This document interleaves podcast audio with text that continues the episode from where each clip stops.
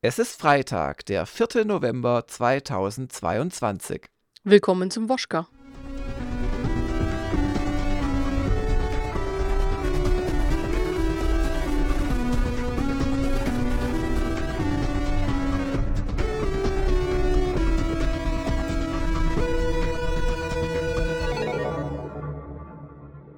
Willkommen Hagen, hast du wieder so eine Stimmverzerrung aktiviert oder was?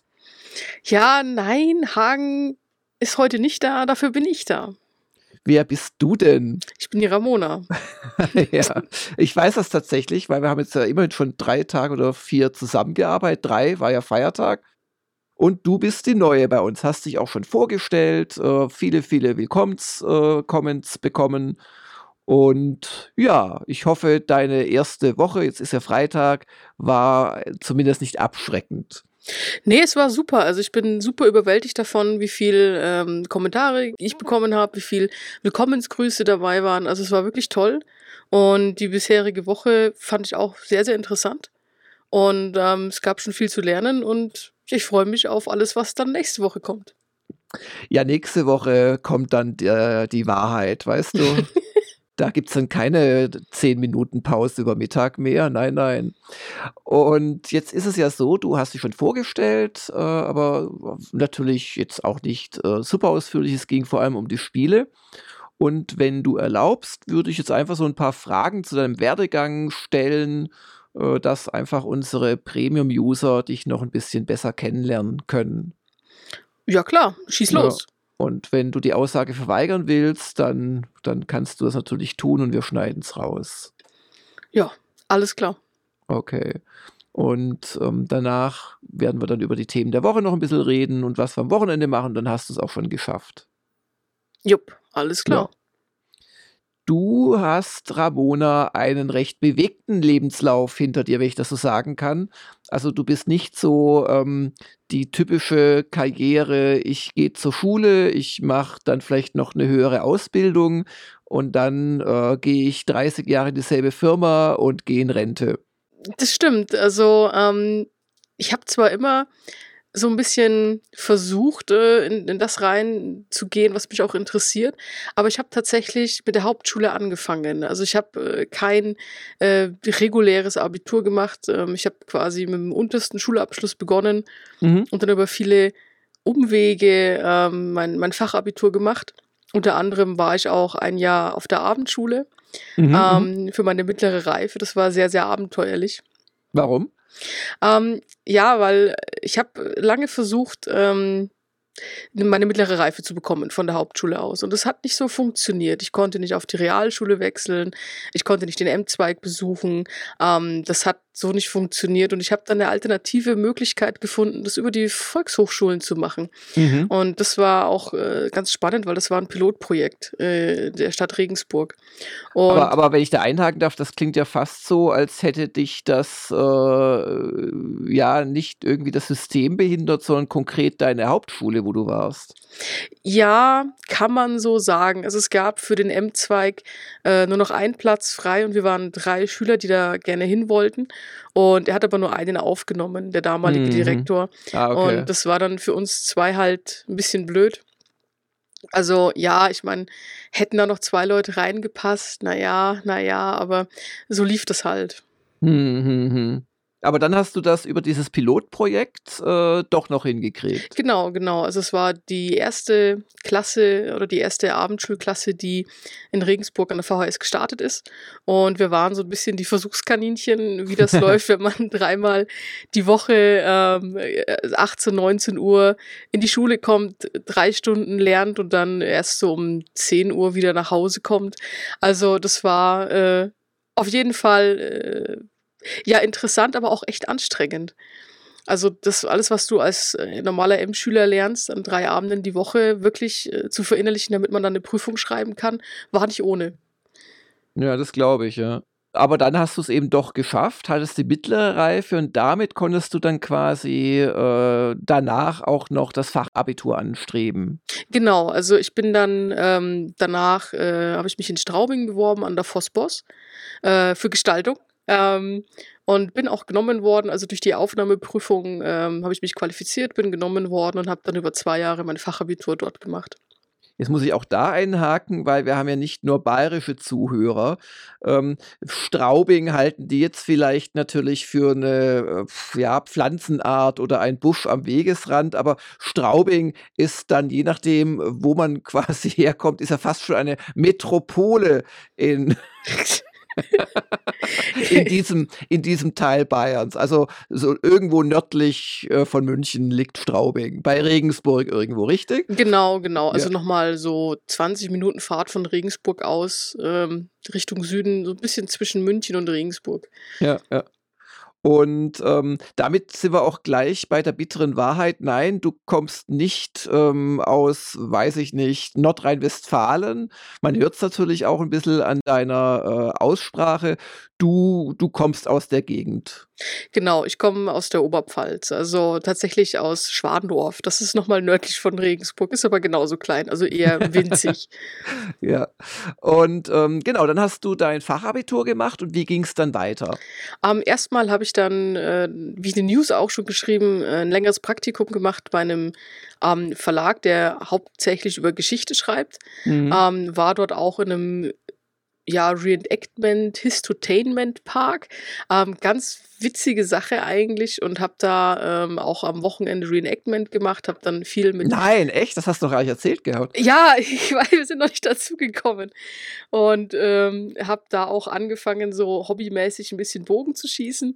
Also ähm, war eine tolle Zeit tatsächlich. Also wirklich sehr, sehr äh, viele Mittelalter begeisterte Leute. Mhm. Und ähm, ich war dann mittendrin und, ähm, und da, da, muss ich fragen, um, um, um Fachwissen vorzutäuschen, mit oder ohne Schutz des linken Arms? Ja, also ich, äh, dadurch, dass das halt ein sehr geschichtsnahes Reenactment war, war mir das immer nicht so ganz äh, erlaubt, da wirklich auch in die Kämpfe mit reinzugehen.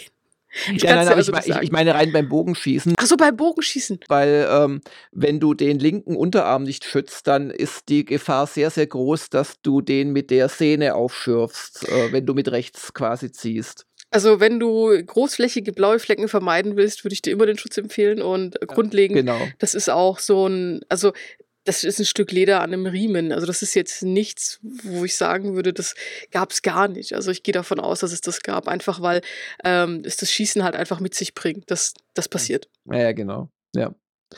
Und ähm, ebenso, also Bogenschießen ist gar nicht so ohne. Nee, Und nee. genau, dann hast du also auch noch Reenactment-Erfahrung. Das ist sehr gut. Ich habe da Vielleicht, wenn wir eine neue Battle Brothers Let's Play-Serie machen. Beim letzten Mal wurde dem Hagen ein, äh, eine Plastikaxt an den Kopf geworfen, aber vielleicht können wir das noch etwas intensivieren, das Erlebnis für ihn. Das, ich habe es mir mal vermerkt. Oh. Soll ich mein Schwert mitbringen? ja, gerne. Bei, okay. bei Dann bringe ich das mal mit. Genau. Und ja, dann, äh, ich hoffe, ich springe es nicht zu, zu weit, äh, dann warst du auch ein Jahr, glaube ich, in Südafrika. Ein halbes Jahr tatsächlich. Halbes also Jahr. Mhm. Ähm, das ist dann äh, ne, nach meiner Ausbildung während des Studiums ähm, gab es ein Austauschprogramm mit der University of Johannesburg. Mhm. Und ähm, ich wurde für das Auswahl, äh, das Auswahlprogramm, das Austauschprogramm ausgewählt. Ähm, das war stipendiert. Ähm, wir waren drei von Regensburg, die nach Südafrika sind und drei aus Johannesburg, die nach Regensburg sind. Und da war ich dann ein Semester eben dort und habe dort auch äh, Industriedesign studiert, also der gleiche Studienbereich. Und äh, das war sehr abenteuerlich. Erzähl, was war abenteuerlich? Johannesburg an sich. Also äh, ja, also ähm, ich muss leider sagen, es stimmt, was man sich über die Stadt erzählt. Es ist eine sehr gefährliche Stadt. Dann lass mich meine zwei, drei Vorurteile über Johannesburg äh, dir erzählen.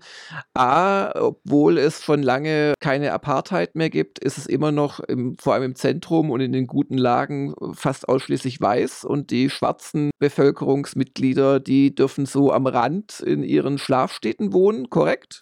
Jein, es, ist, äh, es mischt sich schon so ein bisschen. Okay.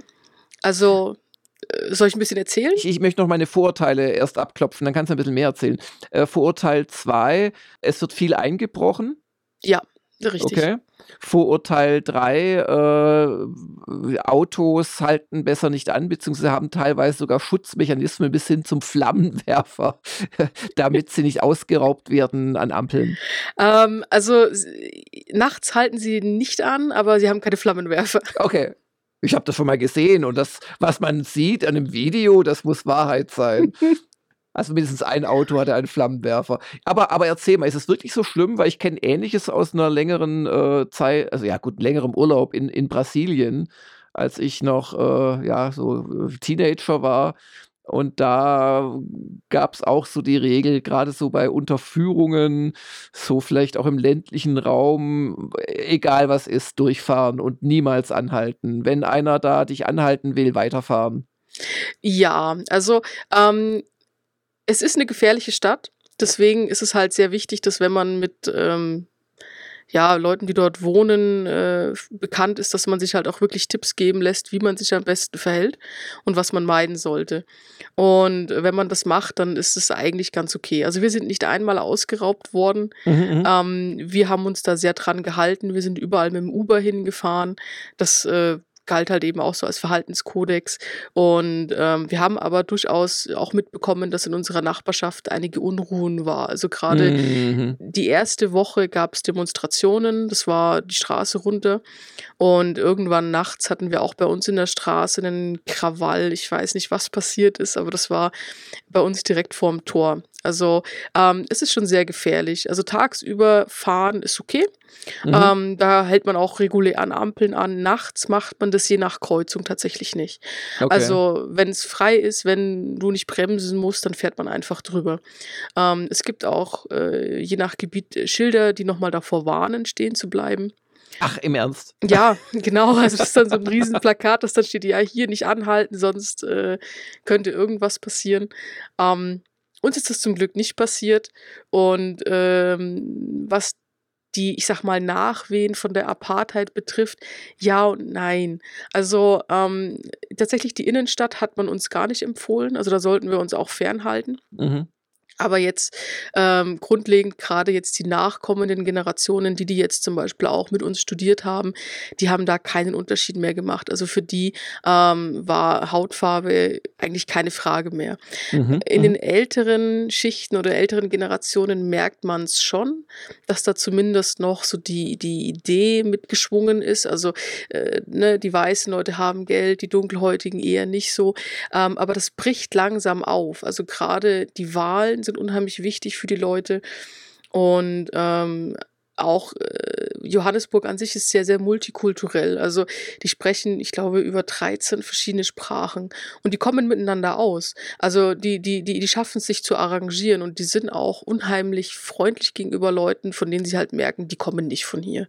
Ja. Also ähm, die, die, wussten ganz genau, wie sie sich darauf einstellen, dass wir es zum Beispiel nicht so gut Englisch sprechen, dass wir uns manchmal verhaspeln, was ja passieren kann, dass wir viele Dinge einfach gar nicht verstehen. Also ähm, die waren sehr aufmerksam und das ist auch was, ähm, das äh, habe ich nochmal gesondert bemerkt. Äh, die Menschen in Johannesburg, die sind sehr gut darin, Körpersprache zu beobachten.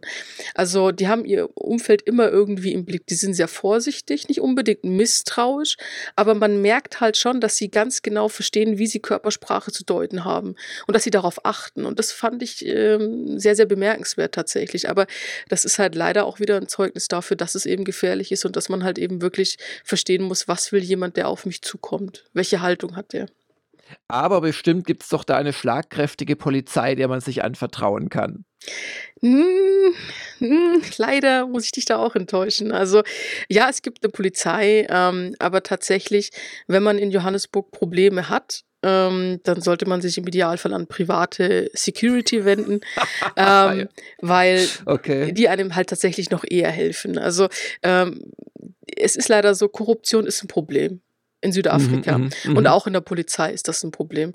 Und deswegen sind eigentlich private Sicherheitskräfte e-, eher so der, also wo man auf der sicheren Seite ist, weil während die Polizisten weniger um ihren Job fürchten müssen, müssen das die privaten Securities halt schon.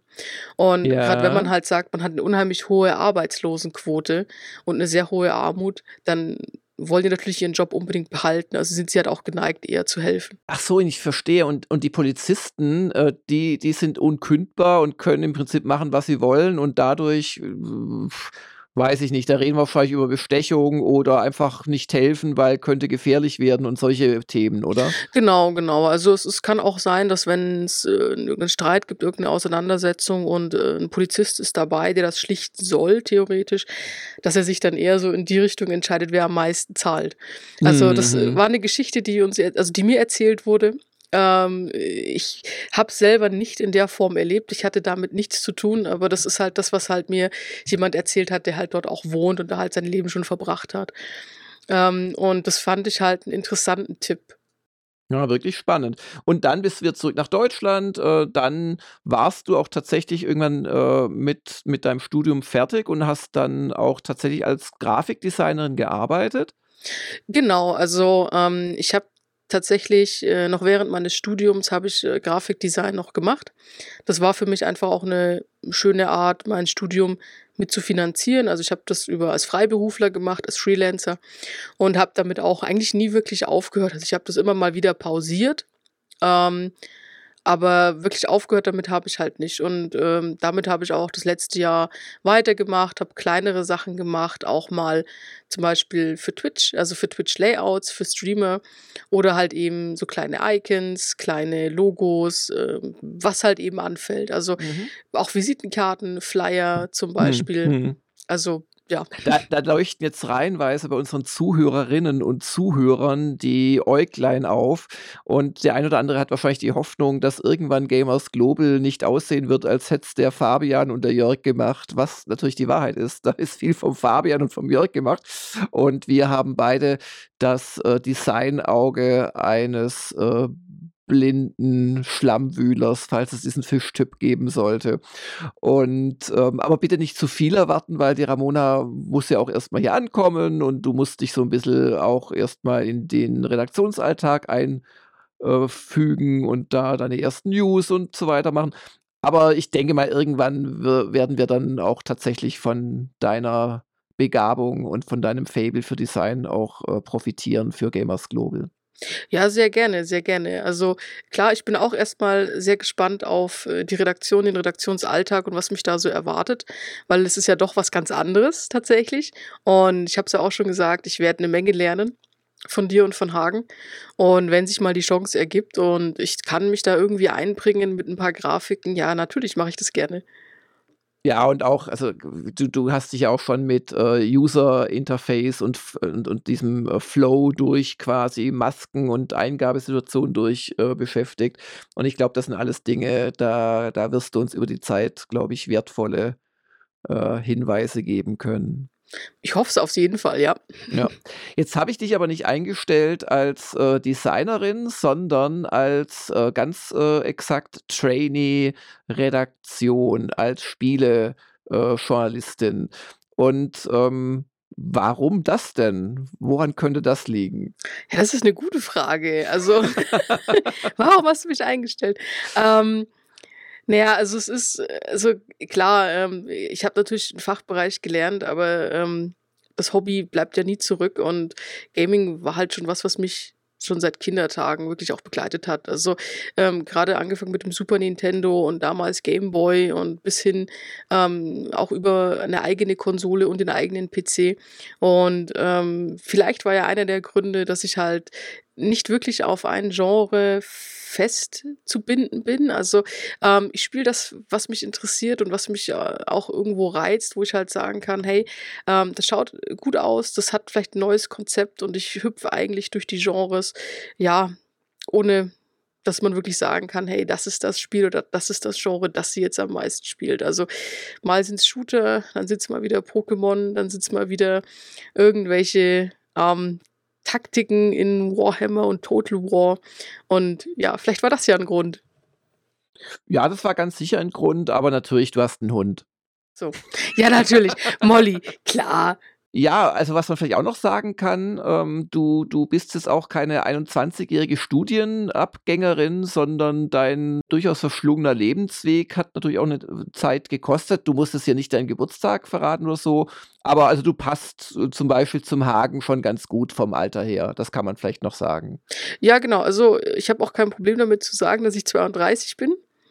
Ähm, und bald 33. Ähm, Ah, okay. ja, sogar sehr bald. Ja, und dann hast du natürlich auch hier gleich angefangen zu arbeiten, hast deine Vorstellungsnews geschrieben und hattest gestern auch gleich mal dein erstes Interview und zwar mit Obsidian. Ja, das war also kam sehr überraschend tatsächlich. Äh, damit gerechnet habe ich nicht, aber die Gelegenheit habe ich natürlich gerne genutzt und mit dem Design-Lead über Grounded gesprochen.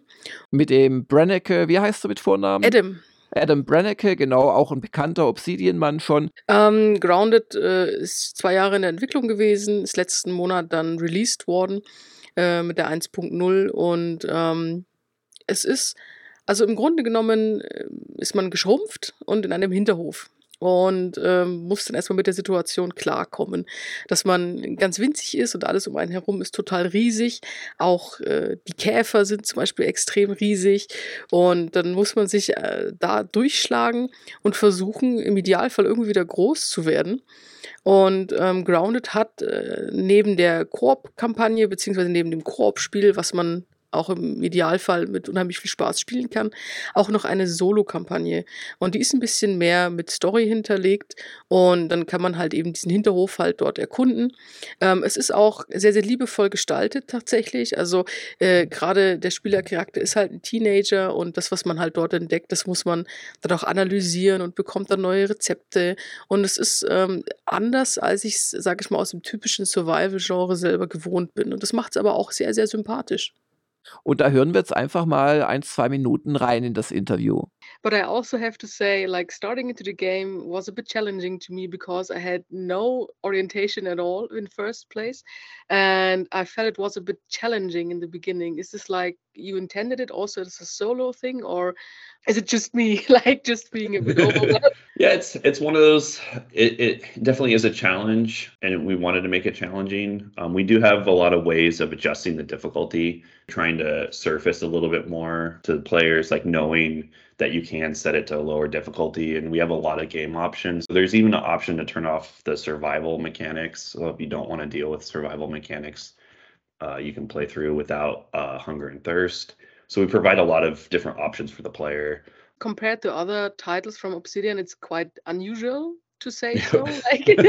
I mean, yeah. you have like this, this amazing sci-fi and fantasy settings, and the the huge success of the game does that mean you have less time to develop like Pillars of Eternity? No, like Obsidian's actually a fairly uh, large studio. We have four projects. Um, you know, Pentiment's coming out, and that's another somewhat unusual project for us at the studio.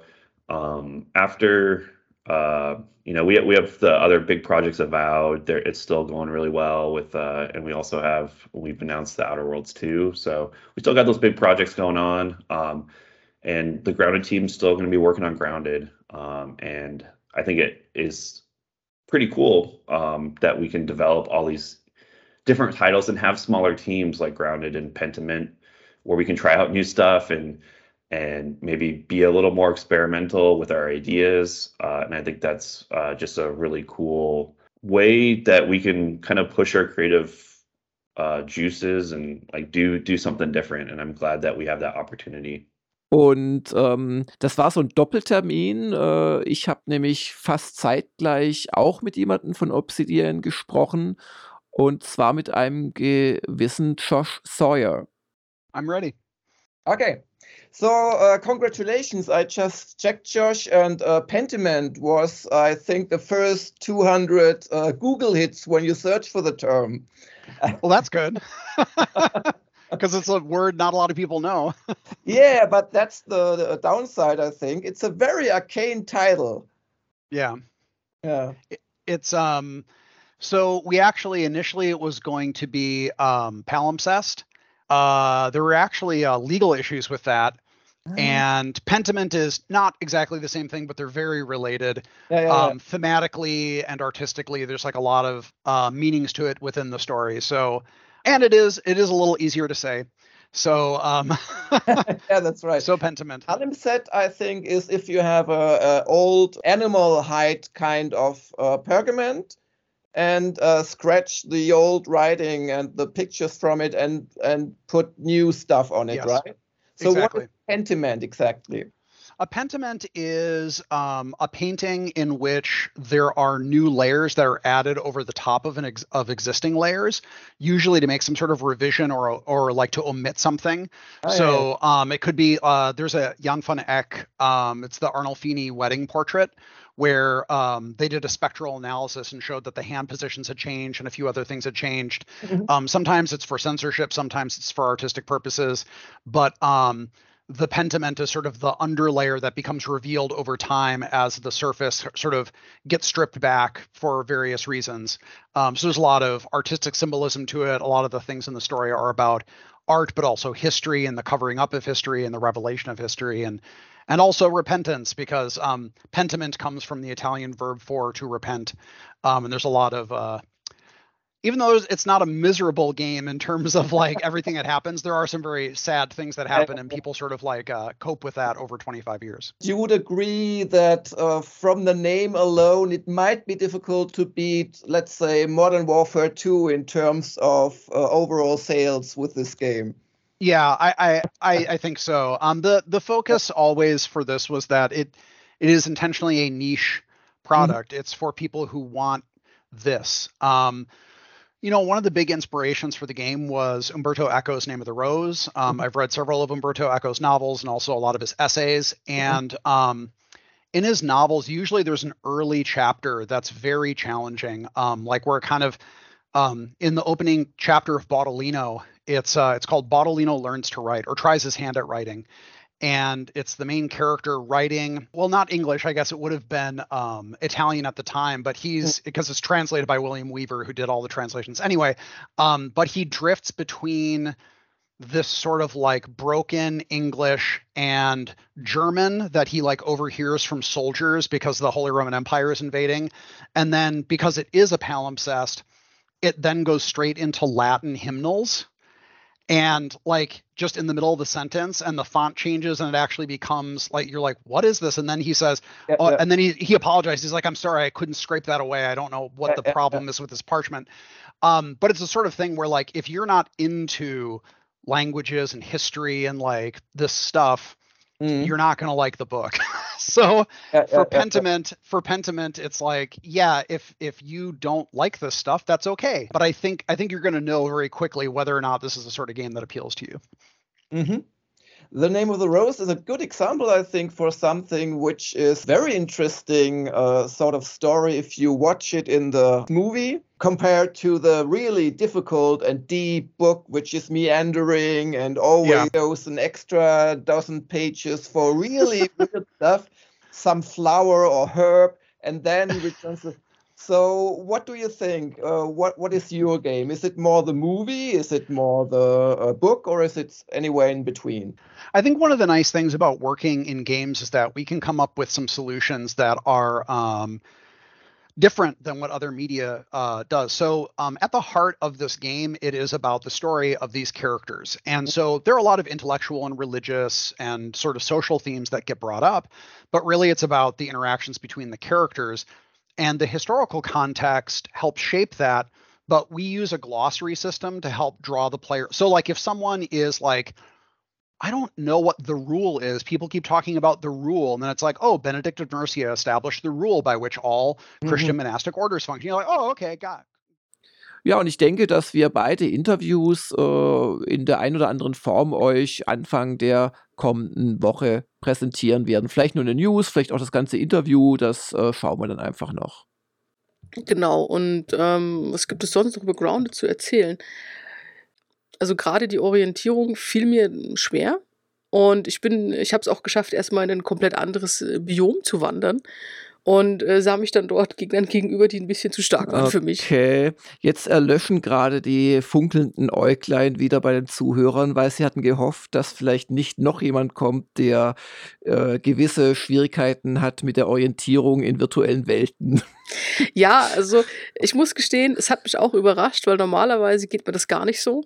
Ähm, normalerweise bin ich, was Orientierung betrifft, ich meine, ich spiele auch viel Arma. Und Arma 3 als Milsim, ähm, da geht es ja um Orientierung, um Kartenlesen, ne, Ja, dass ja, ich weiß, genau. wo ich bin. Und das hat mich auch überrascht, weil normalerweise kenne ich das gar nicht von mir, dass ich so äh, völlig gar nicht mehr weiß, wo ich jetzt eigentlich bin.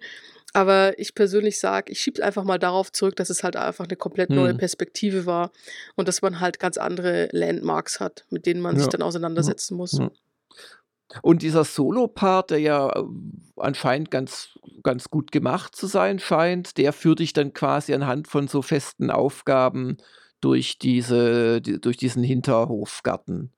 Ja, also ähm, man hat äh, so eine, so eine Art Quest-Struktur, die halt immer wieder auftaucht und die man, sage ich mal, erfüllen kann. Aber es gibt auch viel Platz dazwischen, um halt selber zu erkunden, ein bisschen Sandbox-artig daran zu gehen. Und ähm, zwei interessante Dinge tatsächlich gibt es, wenn jemand sagt, oh Gott, er hat wirklich viel Angst vor Spinnen, man kann sie ausstellen. Und wenn jemand sagt, hey, ich will aber die Story genießen mit Survival. Halt, du kannst, du kannst die Spinnen nicht nur, nicht, äh, nicht nur komplett ausstellen, du kannst ihr Aussehen auch verändern, bis sie total harmlos aussehen, weil die sind relativ fürchterlich gemacht, so mit roten Augen und, und diesen Haaren an den Beinen und riesengroß. Das fand ich ganz lustig. Also man kann sich wirklich so die Spinnen als Arachnaphobier, kann man sich die so bis zu einem harmlosen, ja, das sieht dann gar nicht mehr nach Spinne aus, sondern mehr wie so ein Robot, glaube ich. Ja, stimmt, da hast du recht. Also ich habe es tatsächlich nicht angemacht, also ich habe mir das nicht angeguckt, weil ich habe jetzt nicht so große Probleme mit Spinnen. Ja, ja, ja. Ähm, und das Zweite, was ich sehr interessant fand, was auch im Interview genannt wurde, ist, dass man auch den Survival-Mode ausmachen kann. Also ich kann mich auch wirklich ganz auf das Spiel konzentrieren und einfach so die Story. Das fand ich wirklich interessant.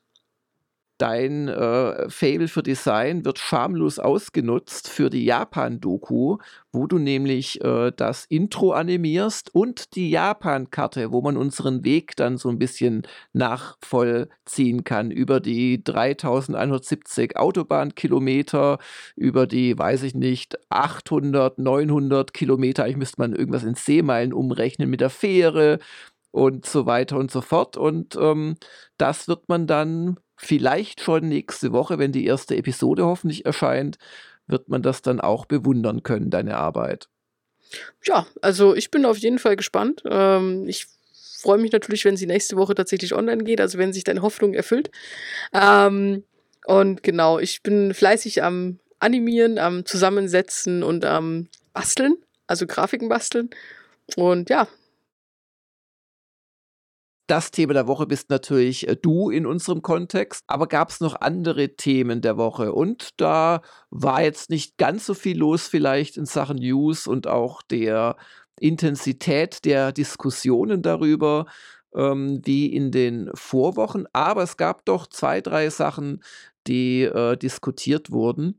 Und eine ganz wichtige war natürlich, die PlayStation VR 2 erscheint zu einem festen Termin, nämlich am 22.02.2023 für ja, schlappe 599 Euro 99 waren es, glaube ich.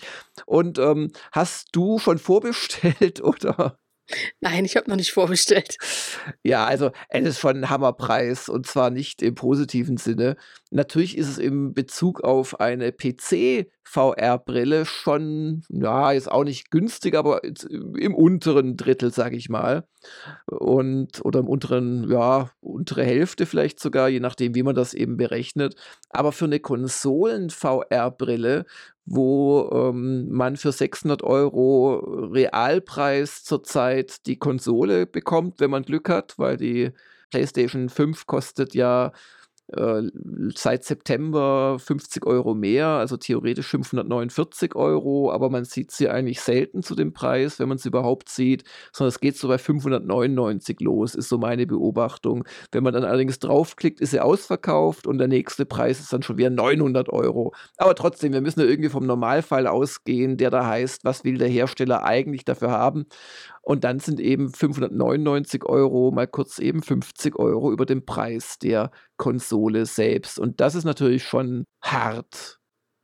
Bist du, äh, Ramona, schon im VR-Raum unterwegs gewesen? Hast du eine VR-Brille oder lässt sich das Thema bislang eher kalt? Ähm, ja, also ich habe keine VR-Brille, ich war aber schon im VR-Raum unterwegs. Und zwar ähm, lustige Sache, bevor ich jetzt diesen Monat hier angefangen habe, ähm, war ich mit, mit meiner alten Hochschule nochmal unterwegs auf einem Spielewochenende. Und da hatten wir tatsächlich eine ehemalige Kommilitonin, hatte eine VR-Brille dabei, beziehungsweise eigentlich sogar vier. Und die entwickelt tatsächlich selber ein Spiel. Es ist eine Schneeballschlacht und das äh, haben wir uns natürlich angeguckt. War ganz witzig. So wird quasi Multiplayer, wildes Shooting. Genau. Ja. Ja, also ich bin eher der ab und zu VR-Nutzer. Bei mir ist immer wieder so, wenn ich dann mal wieder Lust habe und dann spiele ich auch was halbwegs Neues, dann bin ich immer total fasziniert wieder. Aber das hört dann so nach spätestens einer Woche wieder auf und dann ist mir das zu blöd und dann ist dann vielleicht gerade die Quest, äh, hat keinen Strom oder muss ich updaten und dann wird mir das alles zu blöd und dann vergesse ich es auch wieder, dass es das gibt. Also selbst für mich als Interessierten und der ja auch noch den kostenlosen Zugriff auf das Zeug hat, sowohl auf der Software als auch auf der ähm, VR-Brillenebene. Wir haben jetzt nicht die teuersten und neuesten hier, aber schon einige, die ganz gut sind. Äh, selbst für mich ist es quasi eigentlich von etwas Normalem, das ich regelmäßig nutze, noch weit entfernt. Ja, also ich glaube, das ist auch einfach wahrscheinlich vom Produkt her nicht so praktikabel.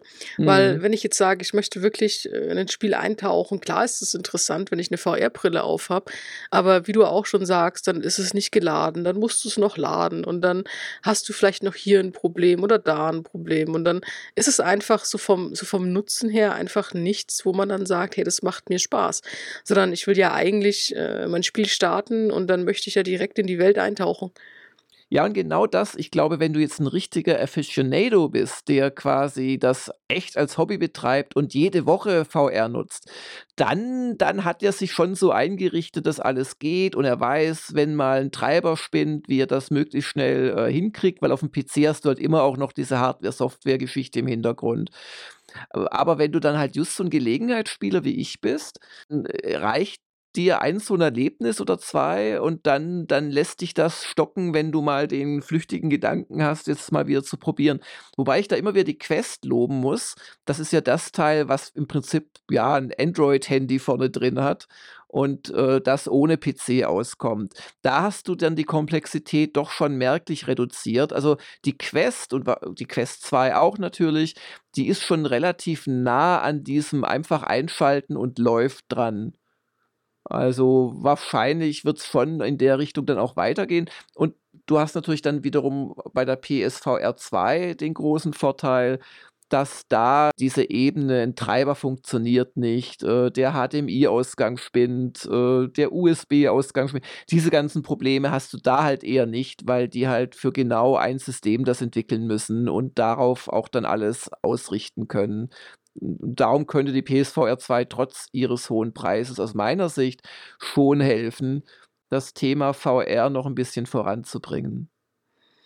Ja, also ich denke, es ist halt auch eine Frage, wie ähm, einfach das ist, da halt auch ranzukommen. Also für den Otto-Normalspieler. Also ähm, ja, wie du schon sagst, so für die 15 Prozent, die halt sagen, jo, das mache ich, das Geld nehme ich jetzt in die Hand, ich kaufe mir die VR-Brille. Klar, aber es, man hat auch einfach viele, die sagen, hey, ich bin eigentlich nur ein Hobbyspieler, brauche ich jetzt so einen Teil für so viel Geld? Also hm, wird man sehen. Was gab es sonst an Themen? Sicherlich für einige unter den Zuhörern eine schöne Ankündigung ist, dass Return to Monkey Island Deutsch lernt, also deutsche Sprachausgabe lernt. Und bereits äh, jetzt dieser, dieser Tag, ich glaube äh, am 9.11., das ist glaube ich nächsten Mittwoch, ähm, erscheinen wird, äh, am selben Tag auch für Konsolen außer der Switch erscheinen wird und auch im Game Pass erscheinen wird. Also beziehungsweise die deutsche Version gibt es dann auch im, im Game Pass. Und das ist schon etwas, äh, was, glaube ich, angesichts der guten Qualität auch dieses Adventures, dieses, ja, dieser, dieser späten Fortsetzung, äh, doch sehr viele Leute freuen dürfte. Und da der Originalsprecher vom Guybrush Threepwood, also der deutsche Originalsynchronsprecher, wieder mit dabei ist, kann da ja eigentlich nicht schiefgehen. Trotzdem werden wir das sicherheitshalber auch austesten, ob der Norman Matt immer noch eine schöne Guybrush-Stimme hat und so weiter und werden euch zumindest in Textform, aber am schlausten wäre es da eigentlich ein kurzes Video zu machen, nächste Woche da ein kleines Update zu geben. Ja, und sonst, mein Gott, Call of Duty äh, Modern Warfare 2 ist der erfolgreichste Verkaufsstart in der Seriengeschichte. Ja, wir haben das ja nur gut bewertet, also der Hagen. Aber freut uns natürlich, dass Activision noch mehr, noch schneller Geld damit macht. Und äh, weiß nicht, hast du noch ein großes Thema dieser Woche ansonsten? Also jetzt was so News anbelangt? Boah, ehrlich gesagt nicht, nee. Also, hm, nee, ich. Ja. War, war eher eine ruhige Woche, dafür haben wir viel getestet und viel veröffentlicht. Natürlich großes Thema God of War Ragnarök. Äh, wir haben es sehr, sehr hoch bewertet und ich dachte schon, oh Gott, der Benjamin, der alte Serienfan, hat da Fünfe gerade sein lassen und so weiter. Aber nein, auch wenn man in den Testnotenüberblick äh, von gestern, von heute schaut bei uns, von heute, also Testvergleich deutscher Magazine, da ist der Benjamin tatsächlich äh, am unteren Ende noch, weil GamePro hat 93 von 100 vergeben, die PC Games bzw. die Video Games Zone 10 von 10 und auch Spieletipps.de 93. Und Gamers Global ist da mit 9.0 eher, eher am unteren Ende. Wie das genau auf mich wirkt, das äh, weiß ich ja selbst noch nicht, denn ich muss es noch spielen und werde euch dann kommende Woche zusammen mit Heinrich Lehnhardt eine Stunde der Kritiker kredenzen. Dann schauen wir mal, ob meine gerade geäußerte Prognose zutrifft oder ich sage, nein, das ist so super, ich will hier sofort weiterspielen. Wir haben uns entschieden, zugunsten des Radio Rumbles zu Requiem also dem zweiten Teil der A Plague Tale Serie, äh, auf einen Test zu verzichten von New Tales from the Borderlands. Aber ein mutiger User ist in die Bresche gesprungen, einer unserer Spiele-Checker, und zwar der Jürgen, und hat das Spiel heute, 11.15 Uhr ist es online gegangen, in einem schönen Check vorgestellt. Und ich möchte es nicht seinem Bericht vorgreifen, wo er natürlich auch Screenshots drin hat und so weiter. Also es ist nicht unbedingt ein Superhit aus seiner Sicht. So viel möchte ich sagen. Äh, schwache zweite Hälfte, störende Minispiele, trotzdem wieder viel Bewährtes drin. Ja, ich glaube, dass wir das jetzt so gelöst haben, äh, ist eigentlich sehr gut. Ich glaube, das Requiem war als Redaktionsinhalt tatsächlich der spannendere.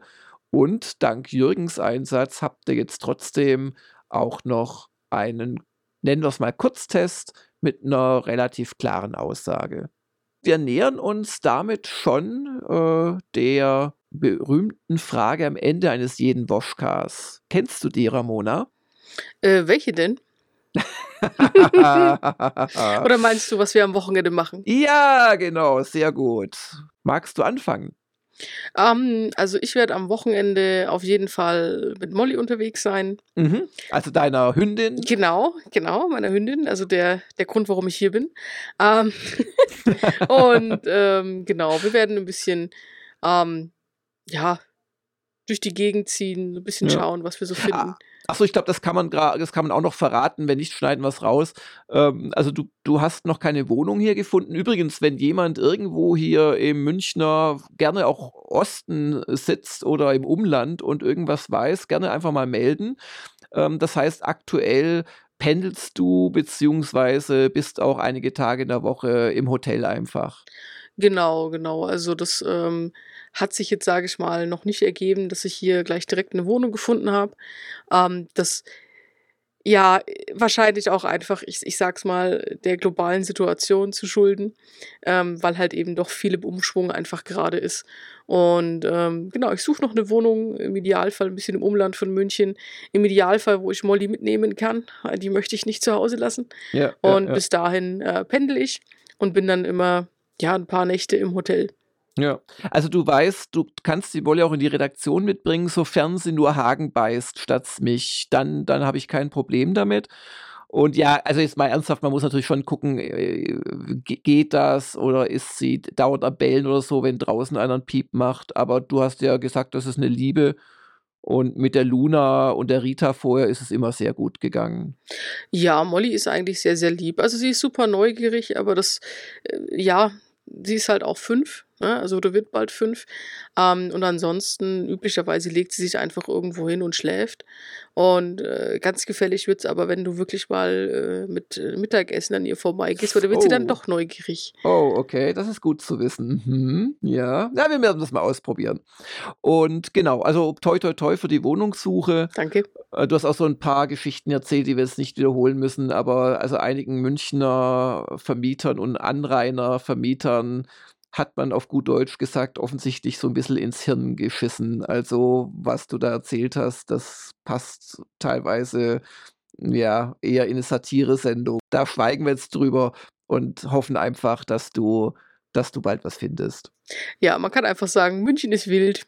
Mein Wochenende wird hoffentlich auch sehr wild, weil ich hoffe, dann morgen oder vielleicht sogar heute Nacht noch endlich den ersten Rohschnitt der äh, Japan-Doku zu sehen. Und wenn dem so wäre, ich hoffe, René hört jetzt nicht mit, sondern ist gerade fleißig. Wenn dem so wäre, würde mein Wochenende tatsächlich daraus bestehen, ähm, da das anzugucken, Feedback zu geben und dann hoffentlich mit der zweiten Fassung, weil es ist eigentlich nie so, dass mir was auf Anhieb sofort gefällt, egal was, ähm, äh, mit dem dann weiterzuarbeiten, mich am Sonntag mit dem Max Hamati zu treffen, die Untertitel zu machen, also die äh, Übersetzung aus dem Japanischen, nochmal Fakten zu checken und dann so Sonntag, Montag, Dienstag kommen dann so die ganzen Elemente zusammen und am Ende möchte ich eigentlich so ab Dienstag, Mittwoch möchte ich eigentlich nur noch damit beschäftigt sein, mit so, ähm, ja, so technischen und optischen Verbesserungen. Da muss viel dann noch der Sound nachbearbeitet werden, aber vor allem das Bild, so bildbegradigt, so Farb, äh, Farben, Farben angepasst werden. Äh, die, die Bilder der zweiten Kamera, das war dieses Pocket, Osmo Pocket 2, teilweise war es auch einfach nur ein äh, Smartphone ähm, die aufzuhübschen, weil diese Kameras sehen immer ganz toll aus, wenn man nicht so genau hinsieht oder wenn man bei strahlendem Sonnenlicht damit Aufnahmen macht. Außer das Sonnenlicht wäre zu strahlend, dann wird es auch wieder nichts. Aber sobald es so Zimmerhelligkeit geht oder gar so ein bisschen schummrig wird, äh, brechen diese Kameras zusammen und dann, dann hast du ein ganz starkes Rauschen und so. Und das kann man aber erstaunlich gut fixen, aber das muss man halt dann machen und dann braucht man auch Rechenzeit dazu. Und summa summarum hoffe ich, dass wir, also René, der Max und ich an diesem Wochenende den Grundstein legen dafür, dass ihr vielleicht am Wochenende drauf dann tatsächlich, wenn ihr entsprechend gecrowdfundet habt, die erste Episode angucken könnt. Ja, und wir hoffen natürlich, Ramona, dass auch die User was Schönes vorhaben am Wochenende. Ja, na klar. Ich danke dir für deinen ersten Einsatz im Woschka. Du hast dich wie bei allem bislang ganz toll geschlagen. Dankeschön. Ich wünsche dir ein schönes Wochenende Ja, danke. Ich wünsche dir auch ein schönes Wochenende. und euch da draußen ebenso. Bis bald. Tschüss. Das war der Gamers Global Podcast. Vielen Dank fürs Zuhören und besucht uns bald wieder auf www.gamersglobal.de.